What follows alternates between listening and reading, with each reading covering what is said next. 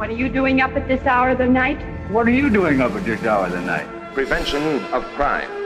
Every hour of the day and night. Movie. Break! Is the team that protects your property and you. Herzlich willkommen zum Movie Break Podcast. Heute Tag 5 von Cannes und heute sind wir in einer Konstellation, die wir so hier noch nicht hatten. Ich habe meine beiden MitkollegInnen hier von Movie Break, einmal Lieder. Hallo. Und Jakob. Alles gut bei euch? Hallo. Sehr schön. Und das ist ja eigentlich ganz schön, dass wir hier mal so zusammenkommen, obwohl ich kann gleich schon sagen, das ist ein bisschen geschmälert von der Tatsache, dass die großen Kracher, über die wir heute reden, nur eine Person von uns gesehen hat und das ist Jakob. Wir sprechen heute über Martin Scorseses lang erwarteten Killers of the Flower Moon und wir sprechen über Indiana Jones 5. Und ja, dann sehen wir mal, wie viel Zeit da noch übrig bleibt am Ende und was Lida und ich am Ende auch noch dazu beisteuern können. Und wie immer die Frage zu Beginn, wie geht es euch? Was macht das Festival mit euch? Seid ihr mit dem Nerven am Ende oder haltet ihr euch noch irgendwie in den Seilen? Ähm, noch schlechter als gestern. Das wird dann für die nächsten Tage immer weiter rapide bergab gehen, bis man am Abflugtag am totalen Tiefpunkt angekommen ist und die Batterie erst wieder aufladen muss. Äh, ich glaube, bin etwas optimistischer. Ich bin von mir selbst gerade etwas überrascht, wie, wie wohlauf ich gerade bin. Vielleicht bin ich auch motiviert von den guten Filmen, die ich hier gesehen habe. Ich habe gestern zwei meiner Highlights gesehen. Das war einmal About Dry Grasses von Nuri Bilge Ceylan. Ja, ich habe gerade zuvor gelernt, wie man diesen Namen richtig ausspricht. Also nochmal, ich kann die Podcast-Episoden jetzt nicht mehr ungeschehen machen, aber ich kann es einmal klarstellen. Nuri Bilge Ceylan. Das habe ich vorhin von einer äh, türkischen Freundin gelernt. Nuri Bilge Ceylan hat mich nicht überrascht, dass er mir gefallen hat, weil es ein Regisseur ist, den ich generell sehr mag. Aber auch The Zone of Interest von Jonathan Glazer fand ich ganz, ganz großartig. Und wenn man zwei so gute Filme sieht, motiviert einen das auch sehr für die nächsten Tage. Aber ich muss natürlich, würde lügen, wenn ich sage, dass der ganze Trubel um einen herum nicht einen auch irgendwie zeichnen würde. Ja, und das ist ja sowieso immer so ein Festivalphänomen, oder? Wenn man da drin ist, dann denkt man sich auch, was mache ich hier eigentlich? Aber wenn wir dann wieder in der festivallosen Zeit sind, dann fiebert man oft schon wieder dem nächsten entgegen. Ich weiß nicht, ob ihr so ein ähnliches Gefühl habt. Da ich schon vom alten Eisen bin, bin ich nicht mehr so euphorisch, wie man wahrscheinlich noch in der Anfangszeit ist oder wie ich früher auch mal war. Das schleift sich einfach ab. Ich glaube, ich äh, selbst bemerke bei mir gerade so einen Wandlungsprozess, dass ich irgendwie so keinen Hype mehr auf Filme direkt habe. Oder der Hype wird einem hier auch so ein bisschen genommen. Man pflanzt sich von einem Kino ins andere und denkt sich, ja, okay, jetzt kommt gleich der neue Scorsese oder jetzt kommt gleich der neue Takeshi Kitano oder jetzt kommt gleich der neue Alice Rohrwacher. Von daher, es stellt sich so eine Indifferenz ein. Ja, ich, ich höre, was ihr sagt. Ich glaube, vielleicht will ich mir einfach noch so ein bisschen das Positive beibehalten und ich, ich kann bei mir immer nur merken, wenn es immer in die Wochen vor Cannes geht, dann will ich immer schon wissen, oh, welche Filme kursieren gerade in den Gerüchten äh, und was kann man wahrscheinlich noch erwarten und was nicht mehr. Aber lasst uns nicht zu weit abschweifen. Wir haben ja heute einiges zu bereden und ich habe vorhin wirklich noch versucht, in diesen Scorsese reinzukommen. Also ich habe mich da 80, 90 Minuten vor Beginn an in die Schlange gestellt, aber da war überhaupt nichts zu machen ohne Ticket und nur noch mal als kleine Erinnerung, also ich war da wirklich, als der Tag des Ticketbuchens war, war ich wirklich nicht zu spät daran oder so. Ich habe das Ticket wahrscheinlich um ein paar hundertstel Sekunden verpasst, aber so ist das hier. Und da der ja außerhalb des Wettbewerbs läuft, bedeutet das auch, dass der keine anderen Screenings mehr hat. Also der hatte hier zwei Screenings und die waren dann wirklich rappelvoll natürlich, weil das ja irgendwie jetzt auch der Prime-Slot des Festivals war am Samstagabend, also da wollten alle hin. Aber ja, Jakob, sag uns doch mal was zu diesem Film. Also Scorsese, da muss man ja im Grunde nicht viele Worte verlieren, aber da wir wahrscheinlich in so einer Konstellation auch nie über den gesprochen haben, hast du eine spezielle Beziehung zu Scorsese? Also ist es ein Regisseur, den du so im großen, im großen Kreis der RegisseurInnen für dich äh, platzieren würdest oder wie ist das bei dir? Wahrscheinlich. Also wie kann man zu Martin Scorsese äh, keine Beziehung haben? Er ist ja ein Name, der größer ist als fast jeder andere. Äh, ich bin vielen seiner Filme aufgewachsen und man stellt die Vielschichtigkeit und Ambivalenz dieser Filme aber auch immer wieder fest. Zum Beispiel wie ambivalent Goodfellas ist, wie ambivalent Taxi Driver ist. Äh, aber wenn ich ehrlich bin, stehe vor so einer vor so einer großen Aufgabe, habe ich das Gefühl, dass ich jetzt diesen Mann hier einführen muss und das muss ich halt auch, glaube ich, gar nicht, weil ich glaube, die meisten werden Martin Scorsese kennen. Er ist ja einer der Regisseure, die selbst im absoluten Mainstream müsste dieser Name ein Begriff sein. Und äh, ja, das Kino, wo ich gerade war, äh, das war wirklich absolut gerappelt voll. Also wirklich alle Plätze waren besetzt, selbst alle Seitenplätze und war auch eine Stimmung, die ich so bis jetzt bei keinem anderen Screening hier erlebt habe. Also es gab Jubelrufe, als der Film dann angefangen hat. Jemand hat erstmal schön Yeah, Marty geschrien. Und dann gab es Buchrufe, sobald das Apple TV-Logo aufgeblitzt ist. Oh, interessant. Also Apple ist ja eigentlich jetzt nicht so als der große Gegner des Kinos bekannt, oder? Also im Gegensatz vielleicht zu Netflix, die ja manche ihrer Filme gar nicht richtig bewerben, bekommen ja diese Apple-Filme häufig zumindest noch eine Kinoauswertung, ne? Ja, also ich habe das auch nicht ganz verstanden. Und kurz nachdem der Buchruf kam, hat dann noch einer dazu gerufen, They made the film. What are you complaining? Lida, hast du eine spezielle Beziehung zu Scorsese? Hast du da Filme, die sich bei dir besonders eingeprägt haben?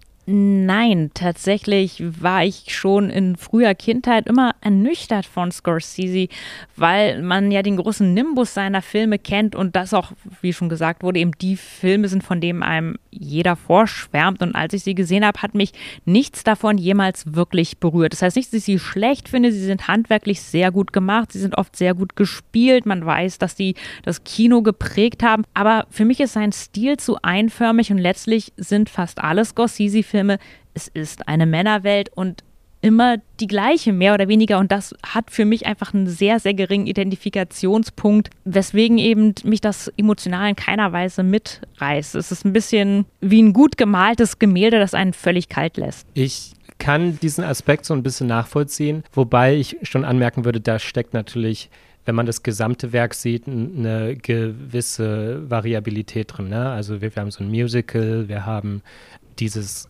Herzensprojekt äh, Hugo. Hugo, äh, Hugo Capré. Ja, oder Hugo, Hugo, ja.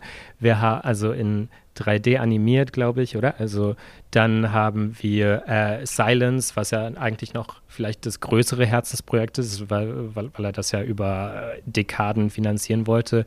Und da ist ja schon so eine Diversität, würde ich sagen, was äh, erstmal die Genres angeht, aber natürlich, es sind immer Männerwelten, die dort äh, präsentiert werden und oft natürlich auch mit dem Gangstermilieu irgendwie verbandelt.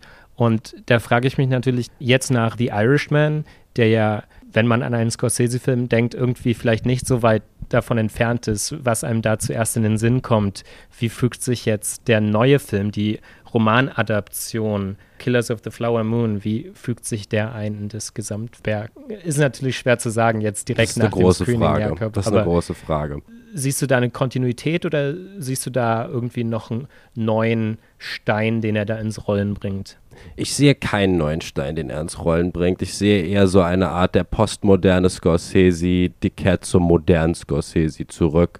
Er erzählt eine deutlich geradelinigere Geschichte, die auch einen starken historischen Bezug hat. Von daher sehe ich diesen Film weniger primär als Werk in Scorseses Schaffen und vielmehr als eine Adaption in dem Sinne. Ja, und Adaption ist ja das gute Stichwort. Du hast ja in der Vorbereitung die Romanvorlage gelesen und du hast mir eben im Vorgespräch schon gesagt, dass es da gewisse strukturelle Veränderungen gab im Film. Könntest du uns da ein bisschen aufklären? Gut, ich, jetzt stehe ich vor der, vor der Aufgabe, den, äh, den, dem Inhalt von dem Buch und auch des Films zu begegnen. Das versuche ich einmal. Also das Buch von, heißt Killers of the Flower Moon von David Gran. Das ist ja 2017 ist es erschienen und es ist ein True Crime Novel, der von den Morden des Osage-Stamms von Oklahoma handelt. Das war ein indigener Stamm Stamm in den Vereinigten Staaten, der es in dem frühen 20. Äh, Jahrhundert zu großem Reichtum geschafft hat, durch das Glück Öl in ihrem Gelände gefunden zu haben. Und als sich dann eine Stadt oder eine große Community, die Osage waren unabhängig von den fünf großen Nativamerikaner-Nationen, als sich dieser dann gebildet hat, kam es zu verschiedenen Morden, alle für alle an einzelnen Mitgliedern des Stammes. Und aus diesen Morden äh, hat man dann ein Muster entdeckt und die Aufklärung dieser Morde war einer der ersten Morde, äh, war einer der ersten Fälle des Federal Bureau of Investigation, des FBI, welches zu dem Zeitpunkt gerade frisch von J. Edgar Hoover geleitet wurde. Also das äh, Buch trägt auch den Untertitel The Birth of the FBI.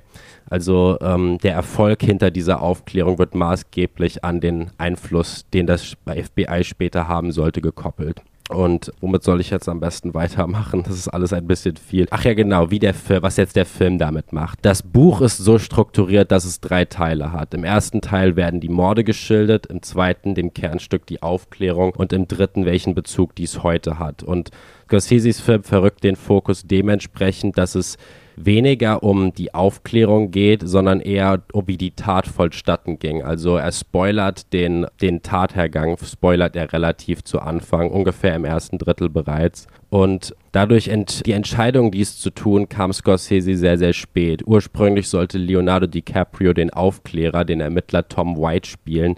Nun spielt er Ernest Burkhardt, welcher einer der Hauptbeteiligten in oder Hauptinvolvierten in den Fällen war. Er war verheiratet mit Molly Burkhardt, die eine, eine, ein Mitglied des Osage-Stammes, deren, deren, deren Schwester Anna Brown zu den ersten Opfern gehörte. Und habe ich das richtig im Gedächtnis, dass das auf DiCaprios Wunsch selbst passiert ist, dass ja. sein, er die Rolle gewechselt hat in diesem Film? Ja, und dieser Wechsel vom Fokus her, Scorsese hat angemeint, dass er dies wollte, weil er nicht weil er die Gefahr vermeiden wollte, dies zu einem White Savior-Narrativ zu erklären, frei nach dem Motto, der weiße FBI-Mann kommt in das Dorf und äh, löst den Fall und die Welt ist wieder schön und gut, sondern er wollte eher die strukturellen Prozesse, die hinter so einer Tat stecken, wollte er aufklären und aufzeigen. Und dies hat auch dazu geführt, dass der Film seinen Hauptsponsor Paramount verloren hat. Paramount produziert den Film jetzt mit, aber ist nicht Hauptsponsor. Deswegen musste Scorsese auch zu Apple gehen, um den Film überhaupt machen zu können. Ja, ich verstehe. Und ja, wir sind jetzt auch noch so ein paar Minuten weg vom Zeitpunkt, da die ganzen Kritiken hereinflattern. Deshalb können wir jetzt noch gar nicht zur ersten Presseresonanz wirklich euch darbieten. Aber Jakob, wie hast du so die Stimmung nach dem Screening wahrgenommen? Waren die Leute euphorisch? Waren sie zufrieden? Waren die Leute enttäuscht? Wie, äh, konntest du irgendwie das aufsaugen, so ein bisschen, die Stimmung? Ich hatte das Gefühl, dass die meisten Leute erstmal sehr froh waren, dass sie ihn jetzt gesehen haben. Ich habe das Gefühl, viele Leute haben davon daran noch gezweifelt, während der Film läuft, dass sie ihn gerade wirklich sehen. Und generell hatte ich, das hatte, hatte ich das Gefühl einer großen Erschöpfung, weil dieser Film ist 206 Minuten lang und ist eigentlich, hängt ein Infodump an den anderen. Also der, dem Film fehlt stark eine genaue Struktur in meinen Augen und auch ein guter Spannungsbogen in der Hinsicht. Ich, jetzt, es geht jetzt schon sehr ins, in die Kritik selbst rein, aber dadurch, dass Scorsese diesen Crime-Plot vernachlässigt, was ein definitiv lobenswertes, äh, lobenswertes Unterfangen ist, hat der Film dann keine wirkliche Struktur, sondern hängt eher Fakt an Fakt an Fakt. Das ist sehr ansprechend gemacht auf die Dauer. Es ist alles unfassbar kompetent, wie man es von Scorsese erwartet. Aber auf die Dauer wird es auch ein bisschen ermüdend. Okay, und konntest du da dem Formal noch irgendwas abgewinnen? Also findet man da etwas, weiß nicht, irgendetwas Gewagtes oder irgendetwas, das vielleicht einen überrascht noch nach all den Jahren Scorsese, die man so auf dem Buckel hat? Ich mache den Film jetzt schlechter, als ich ihn finde, aber leider gar nicht. Also ich finde, gerade was Inszenierung angeht, ist dieser Film, wie bereits gesagt, gut ausgestattet, von allen Beteiligten durch die Bank weg gut besetzt und gut gespielt. Ist der auf Film gedreht, weißt Nein, du das? Der, okay. also würde mich überraschen. Ich konnte nicht bis zum Abspann bleiben, weil das Personal mich rausgeworfen hat. Aber. Ach, wirklich? Ja, ja, also die, die müssen das ja freimachen für das nächste Screen. Aber während des Abspanns noch? Ja. Okay, das ist mir hier noch nicht passiert. Dir, Lieder? Nicht während des Abspanns, aber man wird schon sehr schnell rausgescheucht. Aha. Also man kann es nicht bis ganz zum Ende aussetzen, das schon. Nee, ja. also ein bisschen hier so wie so eine Schafherde, ne? Man, man, man wird immer die Gänge entlang gescheucht eigentlich, damit man genau die gleichen Routen immer wieder geht. Aber natürlich in den Szenen wie Debussy und vielleicht auch im Lumière, also dem Hauptsaal hier, da gibt es immer Verspätungen. Also die sind hier gar nicht zu vermeiden irgendwie. Ja, okay. Ich weiß gar nicht, finden wir dazu, ich glaube, für ein definitives Fazit sind wir hier einfach noch ein bisschen zu früh dran, oder? Ja, also ich möchte vielleicht noch eine Lanze für den Film brechen, weil ich gerade nur über das geredet habe, was ich an ihm schlecht fand. Ich fand dieses, die minutiöse Herangehensweise des Filmes sehr gut. Es fühlt sich fast wie ein Film mit so einem Aufklärungsauftrag an über diesen speziellen Fall.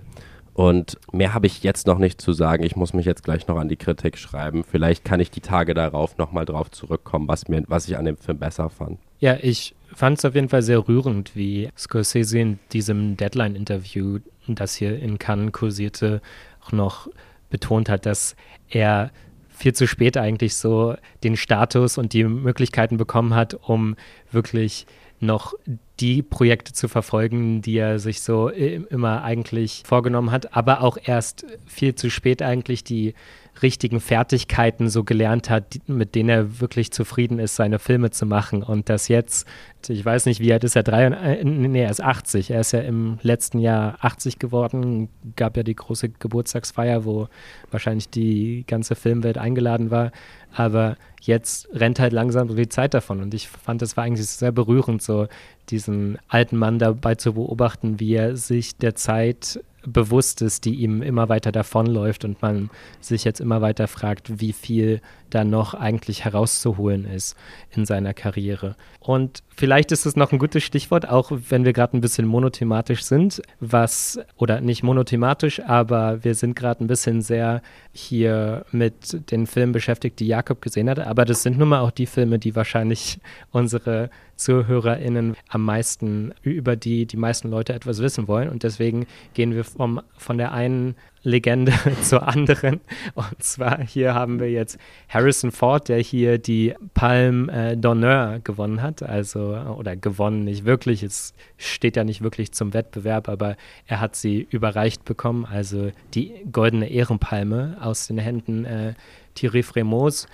Und das war natürlich im Rahmen von Indiana, jo äh, Indiana Jones 5, der den Titel hat The Dial of Destiny. Und das Rad des Schicksals, wo der Titel wurde abgeändert. Ursprünglich oder nach der Veröffentlichung des ersten Trailers hieß er der Ruf des Schicksals. Jetzt heißt er aber das Rad des Schicksals. Mhm. Und ich kann ganz früh sagen, also ich habe noch keinen Indiana Jones jemals gesehen. Bin da auch wirklich nicht so super interessiert dran. Also klar, wenn der mal irgendwie, wenn sich das irgendwie ergibt, dann kann ich den auch mal nachholen. Aber das hat jetzt überhaupt keine Priorität für mich. Also dafür fahre ich nicht nach Cannes, aber Hast du eine Beziehung zu Indiana Jones Lieder? Ich habe sie alle gesehen schon als Kind im Fernsehen und muss jetzt ehrlich sagen, auch wenn ich damit wieder die Buhfrau bin, ich fand die als Kind schon scheiße und sie sind in meinem Ansehen nicht gestiegen. Wenn sie jemand unterhaltsam findet, will ich dann niemandem seine Kindheitsfantasien vermiesen. Aber wenn ich die alten Filme auch nochmal anschaut habe, ist mir auch gefallen, wie rassistisch und sexistisch die einfach sind. Das brauche ich einfach nicht. Besonders der zweite Teil. Ja, das kann man einfach nicht abstreiten. Ja, also mir ist wirklich nur der Soundtrack irgendwie ein Begriff eigentlich. Ich weiß überhaupt nichts. Ich weiß aber, dass es im letzten Teil, also im vierten Teil, der 2008 rauskam, der hieß The Kingdom of the Crystal Skull, äh, Skull, ja genau. Und da spielte ja Shia LaBeouf mit. Und Jakob, sag doch mal, warum ist der denn jetzt nicht dabei? Was ist denn da passiert? Das wird im Film geklärt, aber dann müsste ich spoilern, wenn ich das ah, sage. Ist das ein zu großer Spoiler das für den Film? Ein zu großer Spoiler, um oh, das okay. jetzt zu sagen. Ah, ich habe jetzt gedacht, jetzt werde ich die Lösung hier präsentiert bekommen, aber gut, dann muss ich mir den vielleicht irgendwann mal selbst anschauen oder einfach warten, bis das Internet die Spoiler-Tags äh, nicht mehr so für wichtig nimmt. Ja.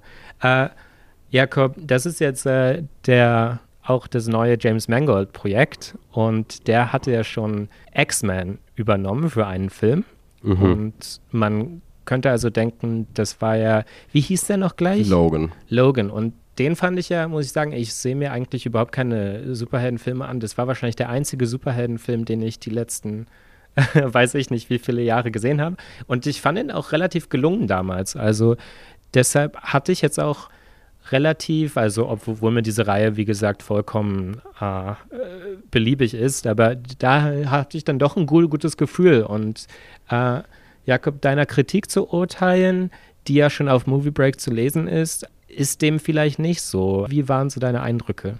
Also du hast vorhin den Soundtrack erwähnt und da muss man dazu noch sagen, der Film hat eine andere, äh, hat einen anderen Aspekt noch. Es ist der wahrscheinlich letzte Soundtrack, den John Williams, die große Legende, komponiert hat. Ah ja, also zum zweiten Mal dieses Festival, das eine äh, Komponistenlegende hier mit einem Film abtritt wahrscheinlich in Cannes nach äh, genau. Sakamoto in, in dem Koreeda-Film. Genau, ja.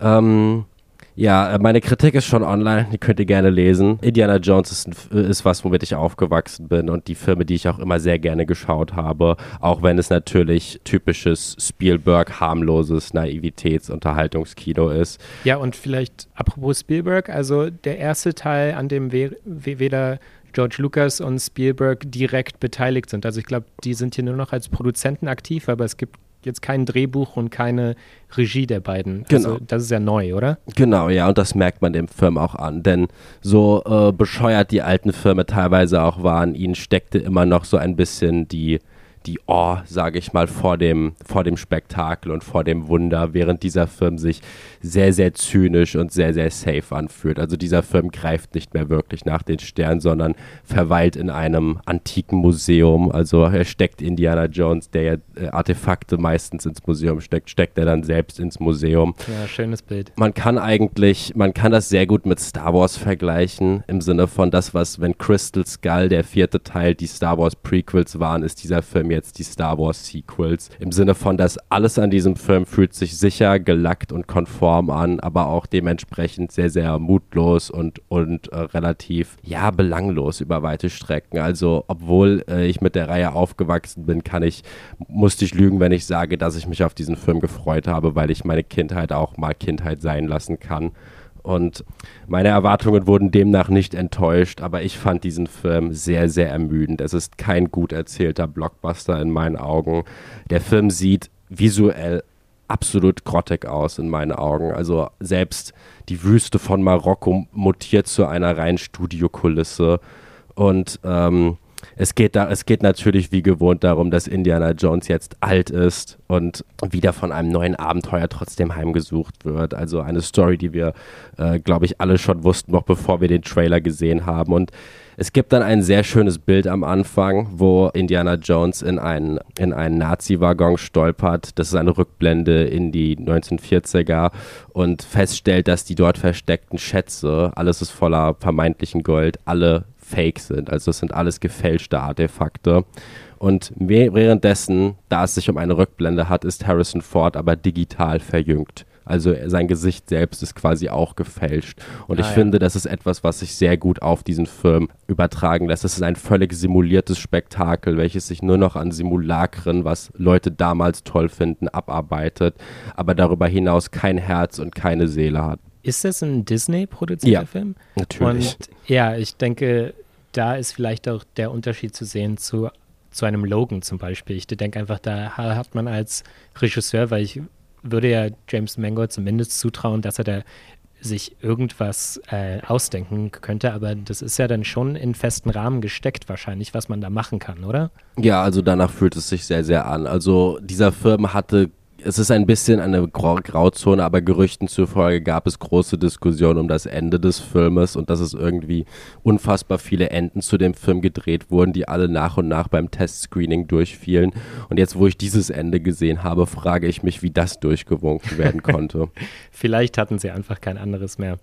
Also jedenfalls, das sind jetzt unsere beiden Highlights wahrscheinlich des Tages und besonders Indiana Jones. Also ein bisschen Ernüchterung, würde ich sagen. Ja, also ich muss dazu sagen, es ist jetzt kein grottenschlechter Film. Man kann ihn schauen. Er ist wahrscheinlich immer noch besser als 90 Prozent von allem, was Disney sonst rausbringt. Aber ich müsste lügen, wenn ich sage, dass er mir Spaß gemacht hat. Ja, mit diesen Worten gehen wir doch mal wieder weiter zu den etwas kleineren und mehr arthausigeren Filmen wahrscheinlich, die wir hier gesehen haben. Lieder, was stand denn bei dir heute so auf dem Plan?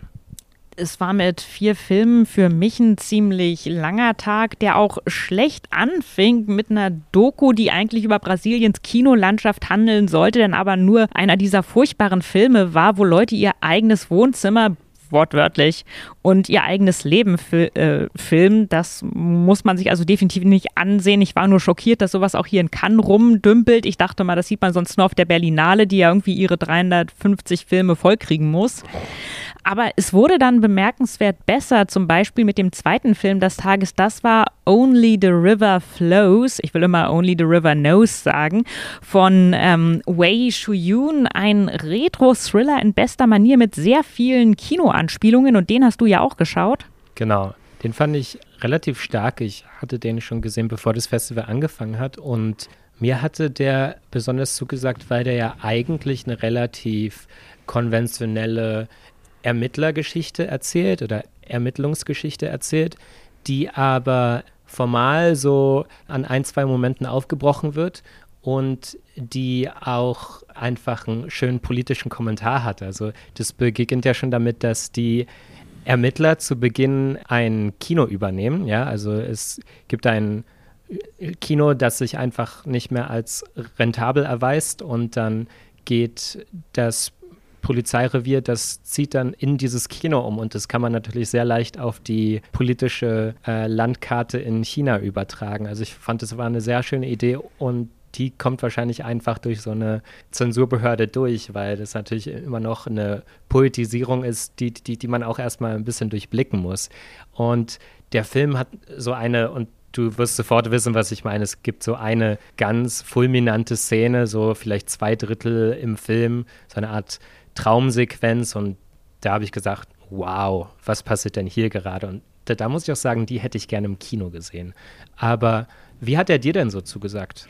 Mir gefiel auch dieses Spiel mit Systemkritik auf subtiler Ebene sehr gut und ich habe es auch nicht erwartet. Ich dachte auch, das wird jetzt einfach eine solide gemachte Kriminalgeschichte. Auch die Vielschichtigkeit des Zeitkommentars und natürlich eben diese ganzen Verweise auf Film Noir, was so für mich eine der schönsten Zeitströmungen des Kinos war, besonders ästhetisch, die der Film auch mit sehr dunklen, vielen nebeligen Bildern. Wir haben entsättigte Farben und allgemein eher gebrochene oder desillusionierte Figuren und auch so Themen wie zum Beispiel die Einkindpolitik oder bestimmte unbewusste Ressentiments, die Menschen haben, werden da auf äh, sehr differenzierte Weise thematisiert, ohne zu verurteilen und eben auch die surrealen Elemente haben mich durchaus gepackt. Also das ist für mich so eine der kleinen Festivalperlen, von der ich auch hoffe, dass der einen größeren Verleih findet und ein bisschen um die Welt geht.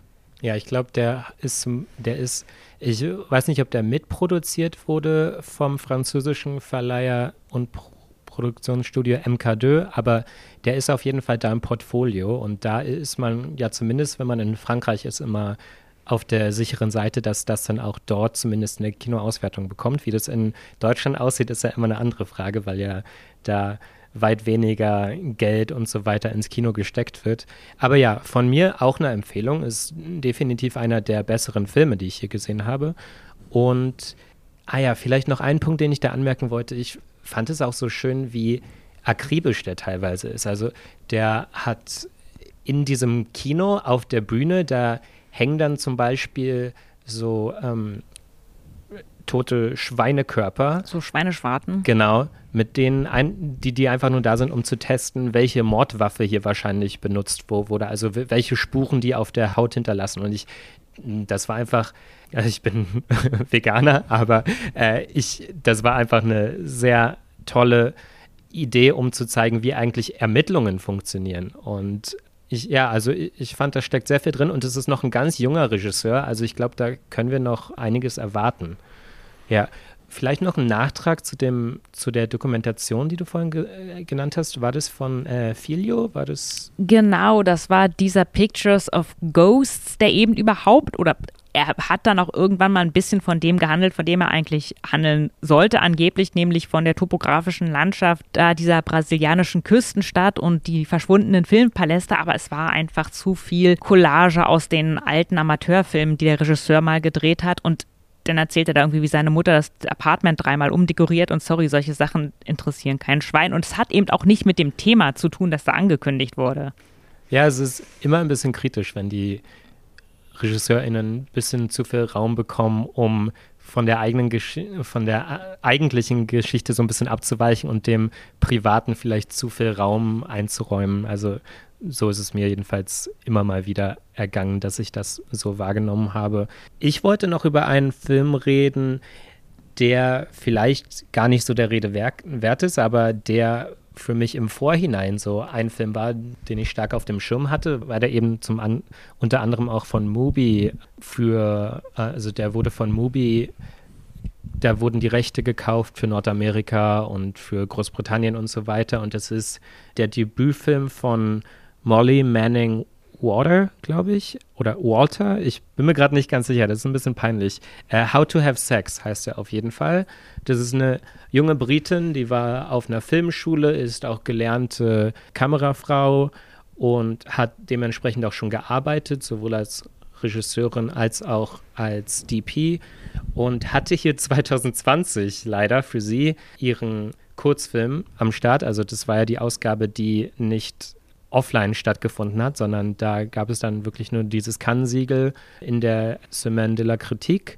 Das bedeutet, noch kein, keiner ihrer Kurzfilme wurde jemals im Kino gezeigt. Also das war für sie jetzt eine besondere Situation, dass sie hier diesen Film hat. Der läuft in äh, Ancerta Und ja, sie hatte schon im Vorjahr dafür, für diesen Film jetzt, How to Have Sex, der hatte so einen Preis hier bekommen Cannes für das Drehbuch und das bedeutet dann immer noch so eine neue Förderung und so weiter. Und dann gibt es manchmal so Kontinuitäten, dass man, wenn man den Markt überschaut, so ein bisschen über die Jahre, dann entwickelt sich manchmal ein Projekt von diesem einen Markt bei dem einen Festival bis später zur Premiere bei entweder dem gleichen Festival oder bei einem anderen Festival.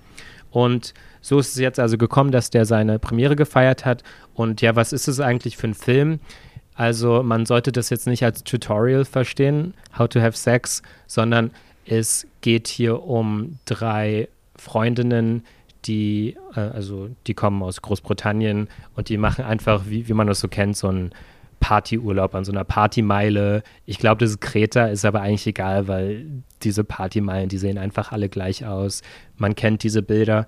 Und es ist auch, die Prämisse ist relativ klar. Wir haben eine Protagonistin, sie ist Jungfrau und ich frage mich, ob man da irgendwann noch mal ein besseres Wort findet als Jungfrau, aber fällt mir jetzt gerade im Deutschen nicht ein. Und jedenfalls, das ist so ein bisschen die Idee. Sie, sie möchte ihre Jungfräulichkeit verlieren, ist da mit ihren zwei besten Freundinnen, die diese Erfahrung eben schon haben in ihrem Leben. Und natürlich, es geht ganz viel um, um Sex, es geht um Alkohol, es geht um den Rausch eigentlich. Sie sind an so einer Poolanlage, wie, wie man es irgendwie auch kennt. Man lernt da andere Leute kennen, mit denen zieht man durch die Clubs und so weiter. Und der Film steht so ein bisschen unter der Prämisse, was bedeutet dieser Druck eigentlich Spaß zu haben im Urlaub? Ja, also man ist im Urlaub und man geht mit dieser großen Erwartungshaltung dahin, das wird jetzt die beste Zeit unseres Lebens. Und natürlich, das ist am Ende nicht der Fall hier. Ich habe mir ein bisschen erhofft, dass das vielleicht so eine äh, 2023er Variante von Spring Breakers wird, aber da war ich wirklich komplett am falschen Wickel. Also das hier ist eher eine Geschichte, die darauf aus ist, diese Protagonistin ganz nah an der zu bleiben und diese dabei zu verfolgen, wie sie ja immer so ein bisschen mehr in so eine Demütigung kommt, also in Situationen, in denen sie von ihren Freundinnen isoliert ist, weil sie auch die, die einzige ist, die durch die Prüfungen gefallen ist zu Hause. Also da weiß man auch, wenn sie zurückkehrt, das wird keine angenehme Rückkehr. Da kommen viele Probleme auf sie zu. Und diese Freunde haben eben schon diese Lebenserfahrung der Sexualität, die sie in diesem Maßen noch nicht äh, ausleben konnte und weswegen sie sich auch sehr viel Druck macht. Und ich muss sagen, ich fand den Film relativ belanglos. Das ist ein bisschen schade. Der hat ein paar witzige Stellen. Also der hat auch besonders, wie er so mit Sprache arbeitet, ist ja ganz schön. Also der ist sehr idiomatisch, hat äh, sehr viele, ja, Jugendsprache auch drin eigentlich. Und das ist schon alles ganz nett. Und ich glaube, hätte der Fokus ein bisschen weniger darauf gelegen, äh, ein, einfach nur zu zeigen, wie die Protagonistin in, in ihrer misslichen Lage immer noch so ein neues Level erreicht, dann hätte mir das ein bisschen mehr zugesagt, wenn da vielleicht noch ein bisschen ein größeres Konzept dahinter steckte, weil ich hatte das Gefühl, dass das, was da geschildert wird, und ich kann das schon so ein bisschen umreißen, dass es da darum geht, dass es so eine, hm, ja, wie sagt man das? Es ist so eine, und das klingt nicht gut, wenn ich das sage, aber es gibt eine Art Vergewaltigung und ich weiß, dass man da eigentlich vielleicht klare Grenzen ziehen sollte, aber der Film be bemüht sich darum, das so im so weit im Ungewissen zu lassen, dass auch die Protagonistin davon einfach überwältigt ist und nicht genau weiß, wie, wie sie sich damit verhalten soll. Und das Problem ist einfach nur, dass der Film sehr darauf aus ist, irgendwie den immer noch einen draufzusetzen und dass wir am Ende einfach nur mit so einer Gefühligkeit zurückgelassen werden und wir einfach nur mit ihr mitfühlen sollen. Und mir hat da so ein bisschen das, das Konzept gefehlt. Mir, mir hat so ein bisschen so der formale Überbau gefehlt. Und deswegen ist kein Film, den ich groß empfehlen würde, aber der Film schafft es schon, eine Erfahrung zu zeigen, abzubilden, die, glaube ich, sehr viele, besonders junge Frauen in ihrem Urlaub gemacht haben. Und dahingehend werden viele das wiedererkennen und vielleicht sich auch gesehen fühlen. Ich kann aber sagen, ich weiß nicht, ob eine Abbildung an sich so schon ausreicht, um einen guten Film daraus zu machen. Also das wäre vielleicht mein kurzes Fazit dazu. Ja, Lida, gibt es noch einen Film, den du irgendwie gesehen hast oder den du, auf den du dich noch freust in den nächsten Tagen? Ich würde auch sagen, morgen vielleicht ist der sechste Tag. Morgen kann man, ich weiß nicht, in welcher Konstellation wir hier morgen sitzen, aber vielleicht so ein kleines Zwischenfazit anstimmen. Aber ja, gibt es noch etwas, was du gern anmerken möchtest hier? Vielleicht nur ganz kurz, dass ich mich morgen sehr auf mein erstes Interview freue. Noch nicht mit dem Regisseur des Films, den ich von heute noch sehr empfehlenswert war. Das ist dann erst übermorgen, wenn alles klappt. Nämlich Robot Dreams, so ein kleiner Animationsfilm, der sowohl stilistisch als auch narrativ für Kinder und Erwachsene ganz großartig das Thema Nähe Liebe und Freundschaft verbindet und so viele sowohl stilistische als auch äh, psychologische Tiefenebenen hat, dass ich wirklich vollkommen überrascht war. Ich habe nicht viel mehr erwartet als eine ganz niedlich anzusehende Unterhaltungsgeschichte. Also wenn ihr da irgendwie rankommt, ihr braucht keine Synchroversion, weil der Film selber praktisch wortlos ist und die wenigen schriftlichen Einschübe, möchte ich mal sagen, die es da gibt, das funktioniert auch problemlos, egal welche Sprache man spricht. Und den ersten sudanesischen Film, der überhaupt in Cannes läuft, habe ich heute gesehen, Goodbye Julia, der leider nicht mehr war als ganz nett und bemüht. Er war dann doch zu naiv in seiner gleichnishaften Darstellung des Konflikts zwischen Südsudan und Sudan, zeitlich angeordnet, kurz vor dem Volksentscheid, der dann zur politischen Spaltung eben in zwei Staaten geführt hat. Also kein schlechter Film, aber eben auch mehr etwas, das hier wahrscheinlich ein bisschen wegen des Themas ist und natürlich, um dieses Land einmal zu repräsentieren, was auch nicht falsch ist, aber die Arbeit selbst auch nicht besser macht. Ja, und zu diesem Robot Dreams würde mich noch interessieren. Ich habe gehört, dass das auch ein ganz toller New York-Film sein soll. Könntest du sagen, wie, wie, wie die Stadt so eingefangen würde? Er Oder? spielt in New York und die Stadt wurde nach meinem Geschmack vielleicht ein bisschen klischeehaft eingefangen. Ich war selber aber noch nicht in New York. Es ist genau so, wie man sich, wenn man noch nicht da war, New York vorstellt, mit allen möglichen Details, sei es jetzt von typischer Pizza bis zu bestimmten Orten, die da referenziert werden. Aber das alles sehr sympathisch gemacht, mit so einem leichten, ironischen Drive. Also der Film nimmt sich selbst nicht zu ernst. Insofern würde ich das durchaus unterschreiben, wenn man jetzt vielleicht nicht unbedingt ein eins zu eins realistisches New York erwartet. Ja, gut, dann werden wir das im Kopf behalten. Und Jakob, was steht denn so morgen auf dem Plan bei dir? Bei mir steht morgen zwei Filme, auf die ich mich ganz besonders freue. Das ist einmal Eureka von Lisandro Alonso, der hier oh ja. in Premiere läuft.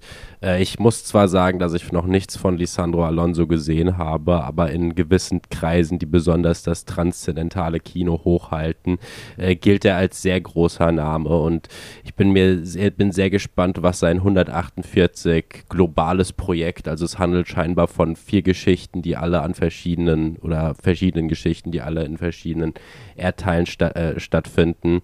Ähm, da bin ich drauf gespannt und auf Conan von Bertrand Mandico bin ich auch sehr gespannt. Ich fand seinen letzten, äh, nee, den davor, The Wild Boys, den habe ich gesehen. Den fand ich nicht besonders gelungen, aber vom Stil her hat er mich sehr, sehr angesprochen. Also es ist ein Regisseur, den ich definitiv im Auge behalten wollte. Und da habe ich überhaupt keine Ahnung, worum es geht, aber ist ja auch ganz gut, mal nichts zu wissen, bevor man einen Film schaut. Ja, das Einzige, was ich über den weiß, ist, dass der in Schwarz und Weiß, glaube ich, äh, ist. Das wusste ich nicht mal. Ich habe nur das Bild gesehen, also vielleicht irre ich mich hier auch. Aber ich habe schon von zwei Leuten gehört, die den ganz, ganz hoch halten. Deshalb habe ich da schon ein gutes Gefühl, wenn ich da morgen reingehen werde. Und ja, dann kommen wir hier, glaube ich, zu einem Schluss und mal sehen, ob wir morgen dann schon vielleicht so eine kleine erste Spekulation anstellen können, wer denn hier gute Chancen hat auf die Goldene Palme. Wir haben da natürlich viele Filme immer noch nicht gesehen, aber man kann ja schon mal so erste kleine Prognosen aufstellen. Ja, ich glaube, damit verbleiben wir soweit. Noch irgendwas bei euch? Mm, nein, nichts, was mir jetzt gerade einfällt. Nada. Gut, dann entlasse ich uns alle heute und bis bald. Bis bald, macht's gut. Ciao, ciao.